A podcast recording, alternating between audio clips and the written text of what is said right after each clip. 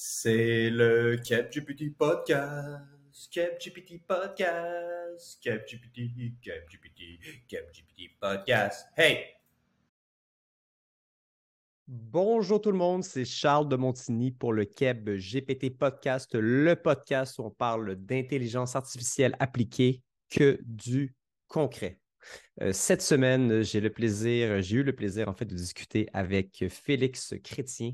Euh, Félix euh, est un ami, est un ancien employé et aujourd'hui est scientifique de données chez Move AI.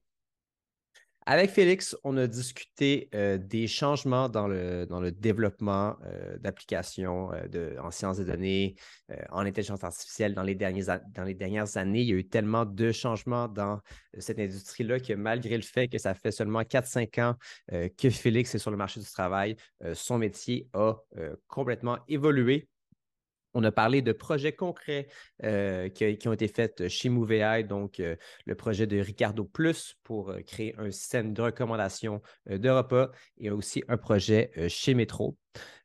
donc, deux projets très concrets qui peuvent vous donner des idées pour votre entreprise. Et finalement, on a fini avec un sujet un peu plus philosophique, un projet, un, sujet économique qui est en fait les inégalités de comment l'IA va potentiellement, potentiellement exacerber les inégalités de revenus. Donc, un sujet qui est très important pour le futur de notre société. Maintenant, si c'est le genre de contenu qui vous intéresse, je vous invite à vous abonner pour ne rien manquer du Keb GPT podcast qui sort tous les mercredis. Et euh, aussi, si vous avez une entreprise et que vous avez envie euh, d'automatiser euh, vos processus, de gagner en vitesse grâce au modèle GPT et à l'intelligence artificielle, visitez le www.kebgpt.com pour voir les services que, nous, offrons et évidemment prendre rendez-vous avec moi pour qu'on puisse discuter de vos projets. Sinon, je vous souhaite bon épisode. Salut Félix, comment ça va? salut Charles, ça va super bien toi? Ça va très bien, merci. Écoute, ça fait euh, très plaisir de t'avoir euh, sur le podcast, sur le GPT Podcast. Euh, pour donner un petit peu de contexte à tout le monde, Félix, je l'ai rencontré à l'université. J'étais son laborantin ou chargé d'enseignement en économétrie. C'est le premier qui m'a montré à développer en R à l'époque. Ah, R. C'est euh, mon premier amour de, langage de programmation. Euh, je l'utilise plus beaucoup, un peu comme, euh, un peu comme une, vieille ex que tu ne vois plus. Là. j'essaie de ne pas trop l'utiliser. Est-ce que, tu utilises R encore un peu? Non, mais euh, des, fois, des fois, ça revient un peu la menace de devoir travailler en R, là, mais à date, je m'en suis sorti. la menace. Est-ce que moi, littéralement, je pense que je n'ai pas vu personne depuis cinq ans. Je n'ai pas eu à travailler ou je n'ai pas vu de projet en R depuis un, sacré bout de temps. Je ne sais pas si tu en as vu dernièrement. Oui, non, mais tu sais, quand on a chez Move, on a des, mandats, euh, tu sais, quand tu as des mandats avec des organismes euh, plus old school, mettons, c'est le bancaire, c'est le gouvernement, ben là, R réapparaît dans le territoire. Ah, d'accord, d'accord. Après ça, euh, Félix, euh, tu as travaillé pour moi chez Fluxion euh, pendant, pendant presque un an. Et peut-être tu peux nous parler un petit peu par la suite, qu'est-ce que tu as fait de bon ces dernières années comme scientifique de données? Oui, sure. ben écoute, ben, on a commencé à travailler. Moi, j'ai commencé ma carrière de data scientist avec toi il y a quasiment quatre ans. Euh, je sortais de l'université, je savais vraiment pas quoi faire de ma vie. Puis euh, c'est toi qui m'a offert ma première job. Euh, fait qu'on a travaillé ensemble en consultation pendant à peu près un an. Après ça, je suis allé travailler chez Maxa, Maxa AI, qui est, qui est une start-up qui font des produits d'analyse. Dans le temps, on était beaucoup dans le forecasting pour euh, les entreprises, pour la grande entreprise. Euh, puis là, ils sont dans tout ce qui est ils ont toute une suite d'analytiques. Fait que si tu as des données d'un système de gestion de ton entreprise, ben, eux, ils vont te faire. Euh, ça fait longtemps que je n'ai pas vu, ça a sûrement bien évolué depuis le temps, mais ils vont faire tes prévisions de vente, ils vont faire des profils de tes utilisateurs, probablement des choses comme ça, puis ta clientèle. j'ai fait quelques mois là-bas.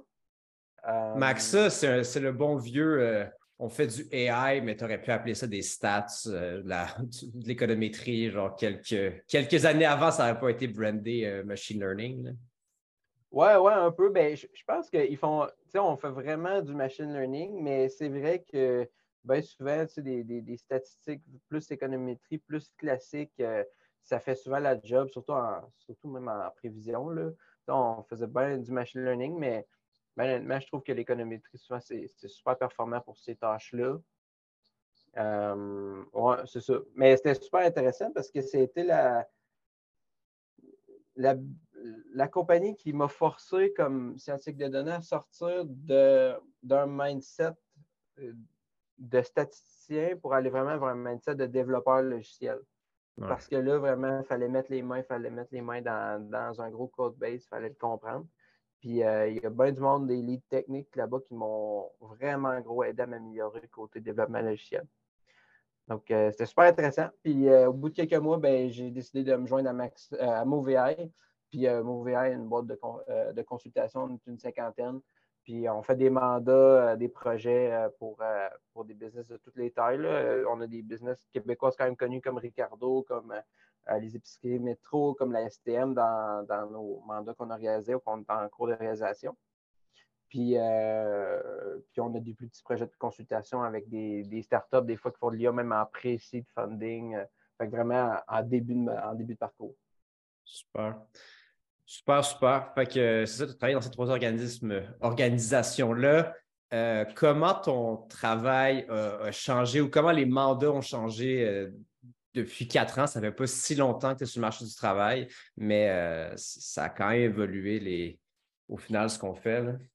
Ouais, ben, notre job, change pas mal. Même Ça n'a comme pas de sens de dire ça fait quatre ans que je travaille puis je vois une évolution puis je parle déjà comme un vieux, là, mais c'est un, peu, un peu ça. Euh, notre carrière, elle n'existait même pas. Notre job, elle n'existait même pas il y a 10 ans, là, elle a commencé à exister, scientifique de données, il y a 10 ans. Euh, je te dirais, je pense que récemment, j'en parlais, puis ce que je disais, c'est que quand j'ai commencé, ce qu'on faisait, c'était vraiment de la science. C'était des expériences. Les outils qu'on utilisait étaient beaucoup, c'était beaucoup dans la nomenclature du scientifique mon titre, c'est scientifique de données. Euh, je faisais des expérimentations que je devais traquer, que je devais loguer.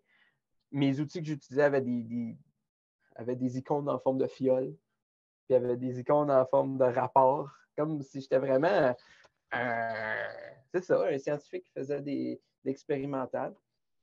Quand on arrivait sur un, un nouveau mandat, peu importe c'était quoi le use case, fallait qu'on aille voir des articles académiques, aller voir, OK, on pense qu'on va attaquer le problème de telle façon, on va modéliser ça de telle façon. Euh, on pense que ça se fait en intelligence artificielle, par exemple, faire tel type de prévision de vente ou euh, que sais-je, faire tel type de classification. Fait qu'on regardait des articles académiques, puis on finissait par dire OK, oui, ça se fait, puis on construisait quelque chose, mais c'était tout le temps, euh, même si on utilisait des, librairies open source, j'assume que les auditeurs sont un peu, euh, sont un peu techniques. Fait que je, parle de, de librairie et de choses comme ça. Mais ben, si les gens ne sont pas, euh, sont pas euh, techniques, une librairie, c'est en fait une, une, une,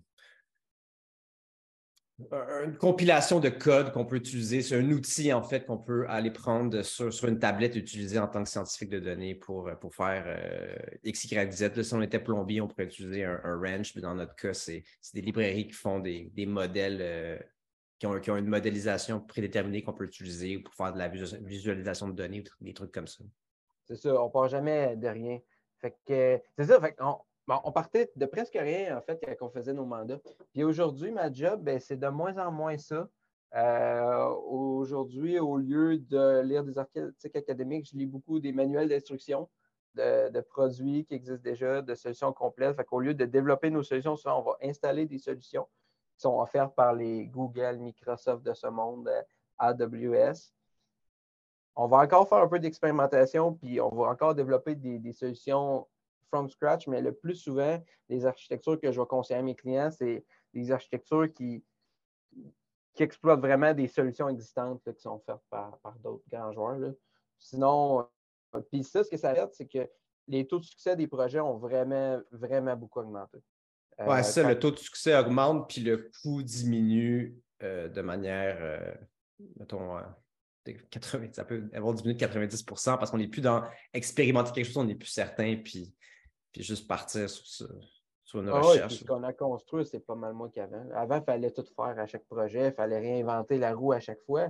Maintenant, il fallait trouver comment on allait attaquer le use case. Là, tout est packagé. On sait les technologies qui sont winners pour la plupart des cas d'usage.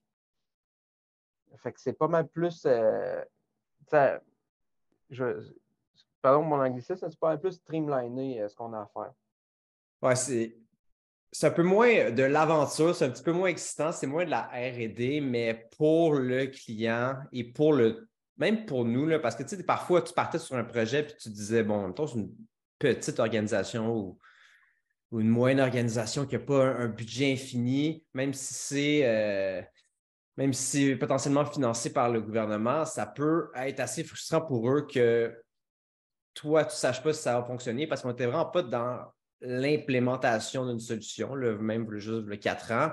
Puis des fois, les, clients euh, le comprenaient un petit peu mal, qu'on était dans la recherche et développement, puis qu'on ne savait pas exactement euh, ce qui allait se passer. Fait que c'est clair que, ça, ça l'a changé pas mal. Ceci étant dit, je pense que c'est euh, notre, background euh, de scientifique de données est encore hyper important parce que juste comprendre le mindset, même si tu es dans une solution qui est euh, un peu plus que, tu vas implémenter sur, le, que tu vas prendre sur l'étagère puis que tu vas l'implémenter, il faut quand même utiliser des, stratégies de testing, tous ces trucs-là que des, ingénieurs logiciels, disons, plus standards n'ont pas dans leur, dans leur banque à outils. Puis nous, on l'a fait beaucoup plus parce qu'on a eu à, créer nos propres modèles. Euh, ça fait des années qu'on fait ça. Ah oui, non, c'est sûr. Euh, c'est pas, les solutions sont encore, euh, demandent encore beaucoup de configuration. C'est pour ça qu'on vend des projets. Si les solutions étaient toutes 100% grand public, ben, on ferait d'autres choses. on leur suggérerait à nos clients de simplement prendre ça. Mais les projets d'IA, c'est sûr, ça prend encore un vraiment fort bagage statistique juste pour le configurer l'outil comme il faut, pour identifier les bonnes architectures euh, à, prendre pour euh, résoudre le cas d'usage, euh, c'est essentiel. Puis quand on regarde un scientifique de données pour procéder à une embauche, aujourd'hui, c'est sûr, ça prend des gens très forts en développement logiciel parce que nos clients, à cause que la technologie plus mature, s'attendent que ça vive en production et que ce soit robuste. Mais ça prend du monde aussi qui, qui ont une, formation vraiment forte en statistique parce que quand les problèmes arrivent, les bugs arrivent, si tu n'as pas cette formation-là, tu ne réussiras pas à trouver les solutions. Ouais, ça, c'est pas des bugs classiques que tu peux juste voir dans le code puis, euh, trouver une solution. Euh, tu nous parles de, justement de systèmes qui, viennent en production pour des clients. Euh, as-tu des conseils à peut-être à, des, auditeurs, des entrepreneurs, entrepreneuses qui, nous écouteraient ou des, des dirigeants, dirigeantes à, quel moment c'est peut-être le temps de faire euh, le saut en IA, à quel, quand ce n'est peut-être pas le moment? Euh, c'est quoi, euh, comment tu approcherais ça avec une entreprise qui viendrait te voir? Oui. Bien, la plupart du temps, c'est les entreprises. on ne manque pas d'entrepreneurs qui identifient des problèmes qui pourraient peut-être être résolus en IA. Le problème, général, ce n'est pas de trouver des, des projets, c'est de trouver les bons projets, puis c'est filtrer les mauvais projets. Fait que le plus souvent, nous, moi, dans mon travail, je rencontre énormément d'entrepreneurs qui, qui, arrivent avec, euh, un avec un projet. On aimerait ça faire ça avec l'IA. La première chose à faire, c'est vraiment d'aller regarder les processus internes de l'entreprise, de regarder ton projet, il résout quel problème d'affaires? Exactement. Après, il faut, s'assurer que c'est un cas d'usage qui se résout vraiment bien avec l'IA et qui ne se résout pas avec une solution beaucoup, beaucoup plus simple. Euh, c'est quelqu'un qui t'arrive qui dit euh, Moi, j'ai une application euh, qui. Euh, il y a des, utilisateurs qui s'ajoutent, puis moi, à la main, il faut que j'aille dans le logiciel pour les, pour les ajouter, pour compléter leur inscription. Est-ce que le AI pourrait faire ça? Il me semble que c'est trop compliqué. Ben non, tu vas coder une solution qui va le faire de façon automatique à une application web normale. Tu vas prendre les inscriptions et les ajouter à, l'application. Tu ne vas pas utiliser l'IA pour faire ça. C'est beaucoup trop compliqué pour c'est sortir un, outil qui est, juste pas adapté, qui est bien trop coûteux, puis beaucoup trop complexe pour ça. Oui, puis je rajouterais que, dans, ce cas-là aussi, la, grosse problématique, c'est qu'il n'y a pas de retour sur investissement. Si c'est une petite problématique qui peut être résolue, puis que ça peut coûter quand même euh, plusieurs dizaines de milliers de dollars un projet comme ça, il faut qu'il y ait un beau retour sur investissement aussi et pas juste régler une petite partie d'une solution, puis que sinon le projet ne viendra jamais à jour parce que euh, à terme, ça n'aura pas de sens économique. Ben oui, il faut, il faut que ça se monétise, puis il faut que tu fasses l'effort d'avance de, de, calculer euh, le retour sur investissement. De toute façon, on est chanceux au Québec, il y a beaucoup de, il y a beaucoup de subventions et de financement pour ces projets-là.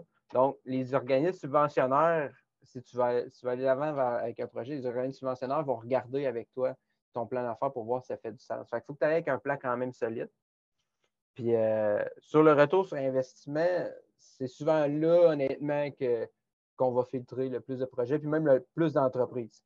Euh, ça, puis l'infrastructure, on pourrait y revenir, mais sais, quand un entrepreneur commence à dire euh, oui, on perd un temps fou à faire telle chose qu'on aurait automatique l'IA, il y a Manon qui passe, euh, je ne sais pas, cinq heures par semaine, il y a Mario. Tu sais, quand tu commences à nommer des noms, c'est parce que tu pas assez, tu n'automatises pas assez d'affaires avec ton truc. Il faut que tu aies vraiment une masse critique d'emploi, d'heures que tu vas sauver, ou tu vas avoir un impact tangible sur tes process, tu vas améliorer les humains, tu vas vraiment aider les humains concrètement à prendre des meilleures décisions avec l'IA. Oui, c'est ça. Ben, tu dis, nomme des noms. Peut-être s'il y en a cinq, si tu peux automatiser l'équivalent de, cinq postes, ça peut être rentable ou deux, trois en tout cas. Oui, c'est ça, c'est une image que je donne, mais c'est sûr qu'il y, y, a moyen de rendre ça rentable aussi. Cinq, six postes, ça commence à être. Euh, tu parles. C'est important. on ah, parle de postes, mais c'est important pour moi de dire, on, j'ai jamais vu l'IA remplacer un poste en tant que tel. C'est remplacer des parties, des tâches un peu. Euh, que les gens n'aiment pas souvent, des, tâches répétitives qui, sont, qui demandent peu de créativité qu'on va remplacer, mais on va vraiment permettre aux humains de, de travailler sur, des, sur les parties de leur emploi où ils ont un plus grand impact. Non, c'est ça. Quand tu fais de la place, qu'est-ce qui arrive, c'est qu'il y a d'autres choses. C'est pas comme si en entreprise en ce moment, on n'avait rien à faire, puis que quand tu enlevais des tâches, euh, il n'y avait plus rien à faire. La majorité du temps, tu vois, le, travail n'est pas parfaitement fait, il pourrait avoir plus de, documentation, le travail pourrait être mieux fait. fait si tu fais de la place sur des tâches répétitives, ben, les gens vont être plus heureux et pourront mieux performer dans les tâches à, plus forte valeur ajoutée. Ben oui, les tâches de bureau, euh, même, je pense, toutes les tâches de bureau, je rencontre, tout le monde est overwork, tout le monde travaille tellement fort. Fait quand tu leur en enlèves, ils sont genre, ah, few, tu sais, je vais pouvoir euh, faire avancer mes autres dossiers que ça fait longtemps. Tu sais, non, c'est ça. Puis, euh, tu parlais de, financement. Peut-être tu peux nous, parler un petit peu de, comment ça marche au Québec, au Canada. Qu'est-ce qui, est, qui est disponible? Puis quel genre de projet peut être euh, financé pour quel type d'entreprise? Oui, bien, euh, ça, ça va varier, ça va varier selon les secteurs d'activité. Moi, dans mon travail, je vois beaucoup des projets, l'organisme InvestAI, puis les organismes sectoriels comme Scale AI, qui sont des organismes gouvernementaux avec contribution des entreprises le plus souvent qui sont là vraiment pour financer une partie des projets parce qu'il y a encore, qu'on le veuille ou non, il y a encore une partie recherche et développement associée à ces projets-là. Il y a encore une incertitude technique. Fait Avec ces, organismes-là qui viennent backer, ben, ça, vient permettre des projets qui seraient peut-être trop risqués pour être 100% financés par les entreprises. Il y a un super de beau site là, qui euh, je pense c'est la, vitrine IA Québec qu'on utilise souvent. OK. Mettre dans les, dans les notes du, de l'épisode. Oui, exactement. Fait que ça, j'encourage tout le monde à aller là-dessus. Là. Euh, Vitrine Québec, que tu sois dans, comme scientifique de données, consultant ou comme entrepreneur, c'est un site qui va te permettre de voir toutes les, sources euh, de, financement disponibles, les acteurs de l'écosystème. Puis euh, tu as même un, genre de questionnaire, un quiz sur ta, maturité IA, voir si tu es prêt pour aller vers l'IA, puis c'est quoi les, les, le financement qui serait possible pour ton projet là en particulier? OK, cool, cool. Euh, en, entrée de jeu, tu nous mentionnais euh, quelques projets sur lesquels euh, tu as, travaillé, Ricardo, Métro. Peut-être tu peux, ou en tout cas, où ton entreprise a travaillé dessus. Peut-être tu peux nous parler un petit peu de, ces projets-là, puis dans, un peu dans le concret, c'est comment ça peut aider les entreprises. Oui, bien, MovieEye, c'est ainsi, j'ai travaillé un. J'ai je n'ai pas travaillé sur tous ces projets-là, mais en ce moment, MovieEye, on vient de sortir, euh, de, publier publiquement notre projet euh, avec Ricardo, où euh, Ricardo a sorti une plateforme qui s'appelle Ricardo Plus. Puis euh, cette plateforme-là permet que, ben, Ricardo, on s'entend, je pense que tout le monde connaît le site de recettes. C'est le site euh, de recettes à Ricardo que tous les Québécois utilisent. Euh, c'est des gens. ouais, c'est des Français. les Français, c'est marmitons pour les Québécois ou. je pense que c'est celle-là pas mal. C'est quoi, 65, 750 grammes aussi, je pense qu'il existe. c'est dans ce style-là. Puis euh, Ricardo Plus, ça permet, c'est une plateforme qui va te faire tes, qui va te permettre d'enregistrer des recettes que tu aimes, puis de te faire des, va faire automatiquement tes menus pour la semaine avec euh, l'IA. Puis euh, ça, en gros, l'engine qui est en arrière, c'est un système de recommandation. OK. fait que notre équipe, on a tout installé, on a utilisé une solution existante d'AWS, puis on a installé le système de recommandation. Il y a eu beaucoup de travail aussi qui a été fait pour calibrer l'engin de recommandation, s'assurer qu'on ne mange pas du tofu toute la semaine. Si tu en as mangé une fois la semaine passée. Euh, puis en ce moment, ça va super bien. L'engin est en production, puis il y a un super de bon euh, retour. Le client est super content, puis les utilisateurs aussi l'utilisent. Moi, mettons, j'ai le tofu, est-ce que tu peux-tu l'enlever? Ah, je ne sais pas, je pense que tu peux dire qu'est-ce que tu n'aimes pas. Je sais que tu peux dire des choses que tu es allergique. Fait que si tu dis je suis allergique au CIA, c'est sûr que tu n'auras jamais de tofu. Allergique au tofu, il goûte à rien. Euh, OK, ouais, bah, ça c'est super. Dans le fond, ce que tu nous dis, c'est que euh, pour Ricardo, ça a, permis de créer un nouveau produit qu'il n'y avait pas avant, puis d'avoir augmenté la, valeur de, sa marque, la valeur de son produit, de son app avec ce genre de système-là. Puis sans ça, ben, ça, a été, ça restait un peu une, du web 2.0, des, des, recettes sur une page, puis euh, un peu d'attitude. Oui, puis tu viens, tu sais, que tu un peu plus une. Tu sais, ça te donne une meilleure communicateur, une meilleure découvrabilité. Il y a plein de recettes que tu adorerais probablement, mais ça ne vient pas de la chercher. Fait que là, on a vraiment amélioré le, leur engin qui permet que c'est des recettes que tu adorerais cuisiner, ben, ils, arrivent à toi puis ça te permet de les découvrir. Fait que pour l'utilisateur, il y a plein de valeurs. Oui, c'est ça. Il va comprendre que moi, j'aime ça 10 minutes ou moins. Euh, Ouais, honnêtement, je ne sais pas, je n'ai pas été euh, dans tous les détails de ce projet-là, mais je pense que tu as des recettes, je pense qu'ils ont même un tag pour des recettes rapides. Fait quoi, si tu fais juste des recettes rapides, euh, là, je dis ça sans avoir vérifié, ça se pourrait que tu aies plein de recommandations de recettes rapides euh, qui t'arrivent. Si, si vous avez juste des recettes longues et que vous êtes paresseux comme moi, allez dire à Félix sur LinkedIn que ça ne marche pas leur affaire. Ah, ça me fait plaisir euh, de prendre euh, vos commentaires. euh... ouais, c'est ça. Ça marche pas, tabarnak! euh, J'avais juste 10 minutes, puis là, j'ai faim. Sinon, le projet, euh, le projet avec Métro, ça, ça, ressemblait à quoi? Ça répondait à, à quelle problématique pour, pour l'entreprise? Ah, ben, le projet Métro, le, le cœur du projet, c'est vraiment donner une visibilité sur les progressions sur euh, la quantité de, produits qu'on pense qui vont être vendus dans les prochains jours, dans les prochains mois. Euh, c'est la prévision de vente euh, qu'on a faite avec eux. c'est implémenté, j'ai pas le, compte, mais c'est implémenté dans plusieurs, épiceries métro. Ça fonctionne super bien. Puis ça donne pour une certaine catégorie de produits, les épiciers ont accès à, des bonnes prévisions de vente qui prennent en compte est-ce que tu es l'été, tu, vends plus de hot dog l'été? Est-ce que tu es proche du Super Bowl? Pendant des mois, on a entendu parler du Super Bowl chez Mauvais on entendait parler d'ailes de poulet et du Super Bowl. Euh, parce que mm-hmm. c'est juste dans ce temps-là que le monde se met à manger des ailes de poulet ou presque. Fait qu'il faut que l'engin prenne ça en compte dans ses, dans ses recommandations, mais ben, dans ses prévisions de vente. Est-ce que, là, on va, là je, je, sors de la boîte, est-ce que Ricardo te recommandait des ailes de poulet proche du Super Bowl aussi? Ou le... Écoute, euh, ça, je ne sais pas si on est rendu là, ce serait une belle addition à faire. Selon la, période de l'année, je pense que ce serait super intéressant à ajouter. Vous pouvez m'appeler n'importe quand. Moi, j'ai des, des idées pour vos projets, ah, guys. plein d'idées. On va donner ton nom. euh, ouais, prévision de la demande pour ce genre d'entreprise-là, c'est hyper, euh, hyper utile. Dans, dans, une autre vie comme stagiaire, j'ai travaillé chez, chez Rona, dans le siège social. On faisait de la prévision de la demande pour des rabais à la mitaine dans un fichier Excel. C'était euh, incroyable. C'était, on regardait les anciens pics des rabais pour un marteau, puis on se disait, ah, on, va en commander tant. Et euh, on avait à peu près un, million, un milliard de trop de stock, ces tablettes.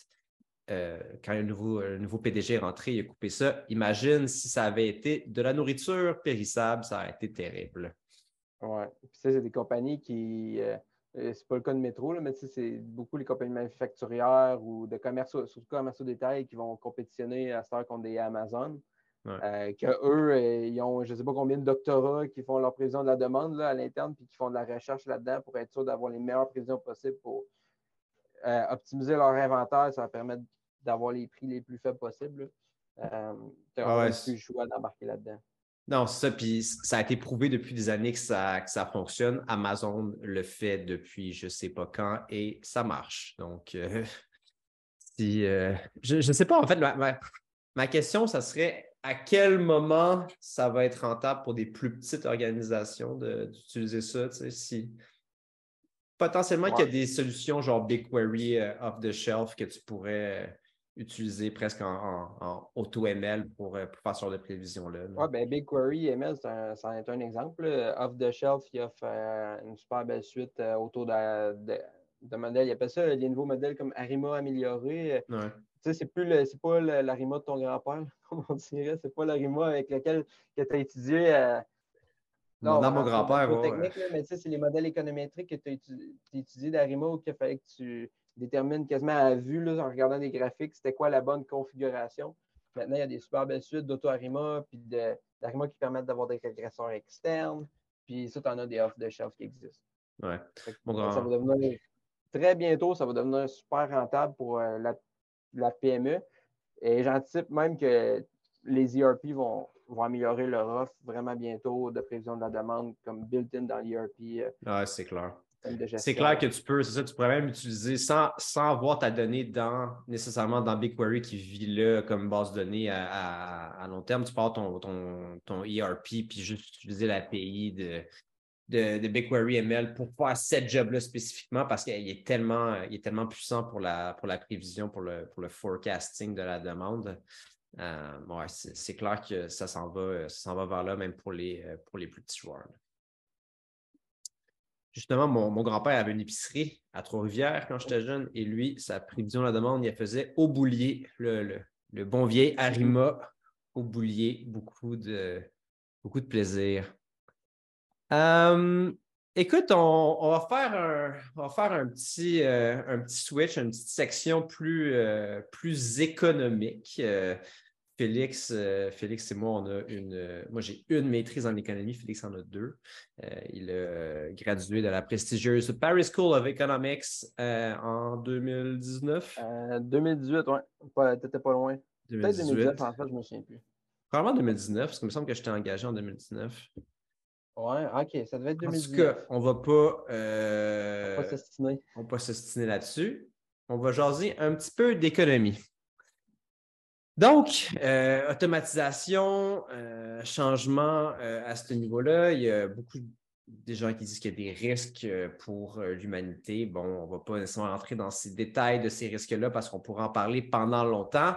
Euh, par contre, euh, un risque que je trouvais euh, intéressant pour du côté, à réfléchir du côté économique, c'est le risque d'accroître les, inégalités dans, dans le monde. Pour donner un, mini brief économique sur, sur la répartition des, des revenus. En ce moment, la, théorie économique dit que bon, à peu près un tiers des revenus seraient euh, au capital, donc tout ce qui, les, machines, un peu, euh, si tu creuses un trou, là, la pelle, elle te coûte euh, un, tiers du, creusage de trou, puis le, le pelleteur te coûte, te coûte deux tiers.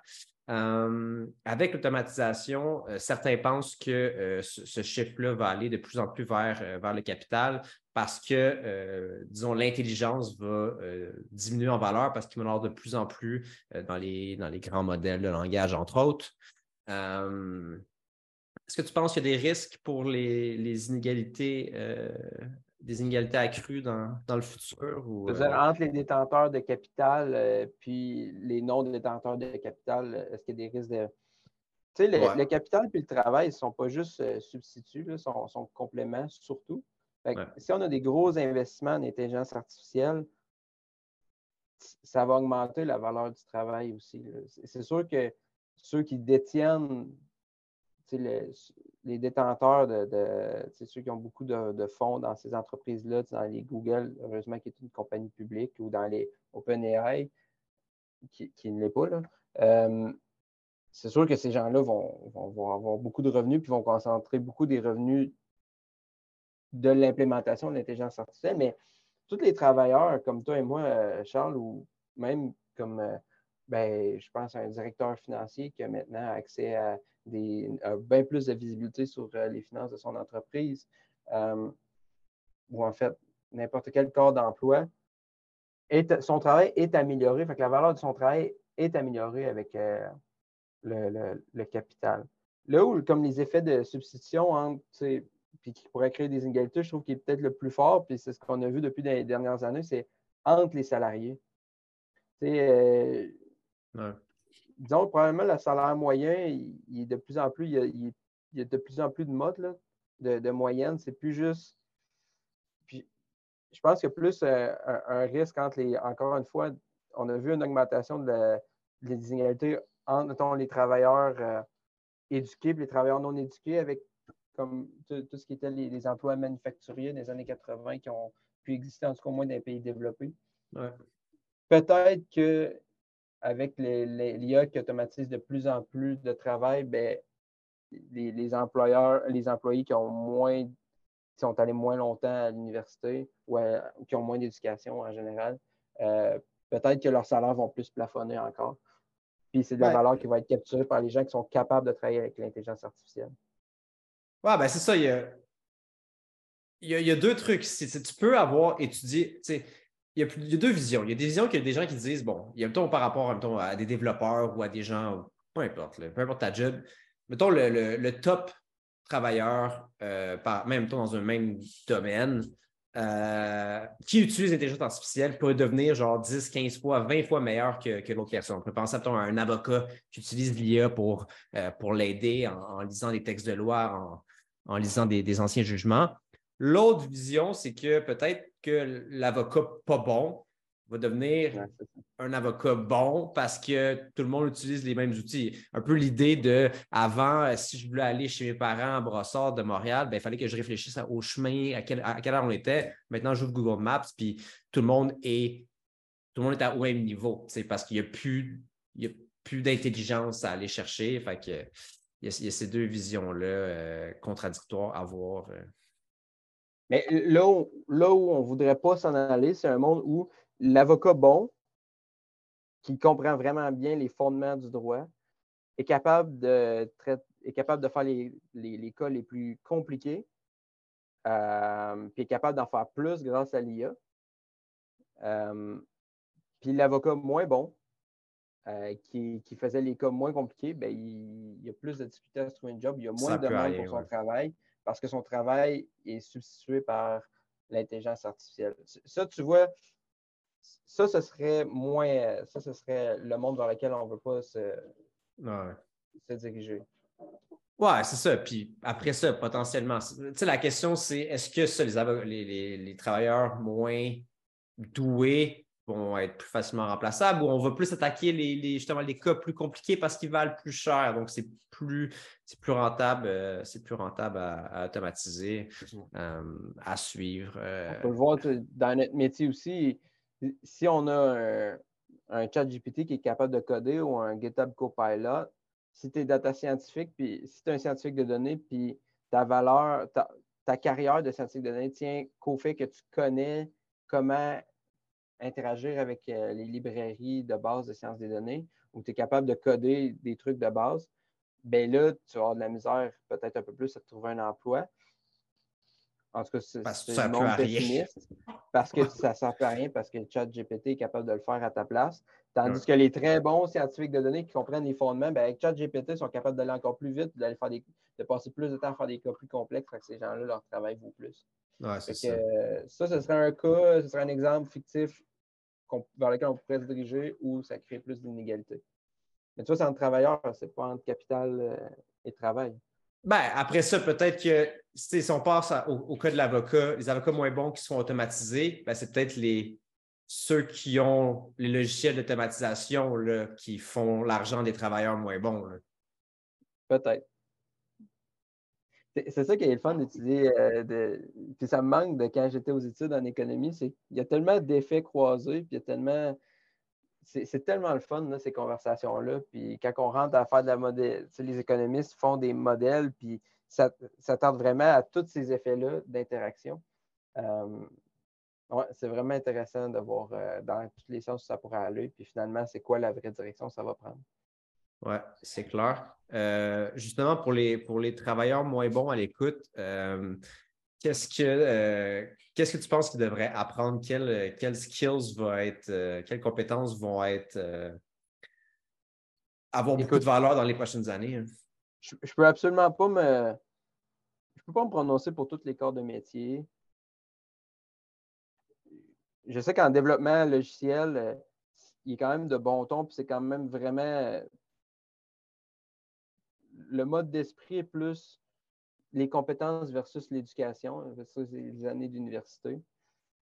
Mais en général, la règle, puis c'est vraiment une tendance vraiment forte, qu'on le veuille ou non, peu importe les innovations technologiques qui arrivent, que ce soit l'automatisation par des logiciels standards, l'IA, par de l'automatisation mécanique, plus tu étudies longtemps dans des domaines compliqués, mieux tu vas t'en tirer. Mais ça, c'est vrai dans tous les cas. La bonne nouvelle, c'est que la solution est connue et est, assez simple. Puis la solution, ça va être la même, peu importe les, les évolutions technologiques. C'est quand tu as la chance, quand tu es étudiant, ben, étudie dans des domaines compliqués puis étudie longtemps surtout. Je pense que c'est surtout en nombre d'années d'études que c'est toujours la, tendance, c'est tout le temps forte que tu n'auras ah! pas de chômage, tu, vas avoir moins de chômage, puis tu vas avoir. Euh, Moi, j'ai connu des gars qui ont fait sept ans au cégep, puis ils s'en sortent pas si bien que ça. Oui, mais quand, je le sais, on a tous ces. C'est ça qui est fou, c'est on a tous ces cas-là en tête, mais quand on regarde les vraies statistiques d'emploi, ils sont vraiment, euh, ils sont vraiment pas nombreux, puis c'est vraiment des cas aberrants. Écoute, Félix, euh, on, va finir là-dessus. Euh, si, les, les gens ils veulent chialer sur l'outil Ricardo, ils, peuvent te retrouver où? ben, ils peuvent me trouver sur LinkedIn. LinkedIn, Félix Chrétien. ils peuvent m'écrire directement à ma, inbox. Je prends toutes les plaintes. Parfait. Écoute, je mettrai ton, ton compte LinkedIn en note. Écoute, c'était vraiment un plaisir de t'avoir sur, le, sur le podcast, puis au plaisir de, de te revoir pour philosopher euh, sur euh, les enjeux économiques et les, opportunités d'affaires avec l'IA. Ben oui, c'est un plaisir. Merci, Félix. Alors, euh, c'était l'épisode avec Félix Chrétien. J'espère qu'il vous a plu. Maintenant, si vous avez envie de créer votre propre application ou API euh, avec euh, les modèles GPT, je vous invite à me contacter au capgpt.com. Euh, visitez notre site web, prenez rendez-vous avec moi et ça me fera plaisir de discuter avec vous de vos projets. sinon, restez à l'écoute du CapGPT podcast qui sort tous les mercredis et je vous dis à la semaine prochaine.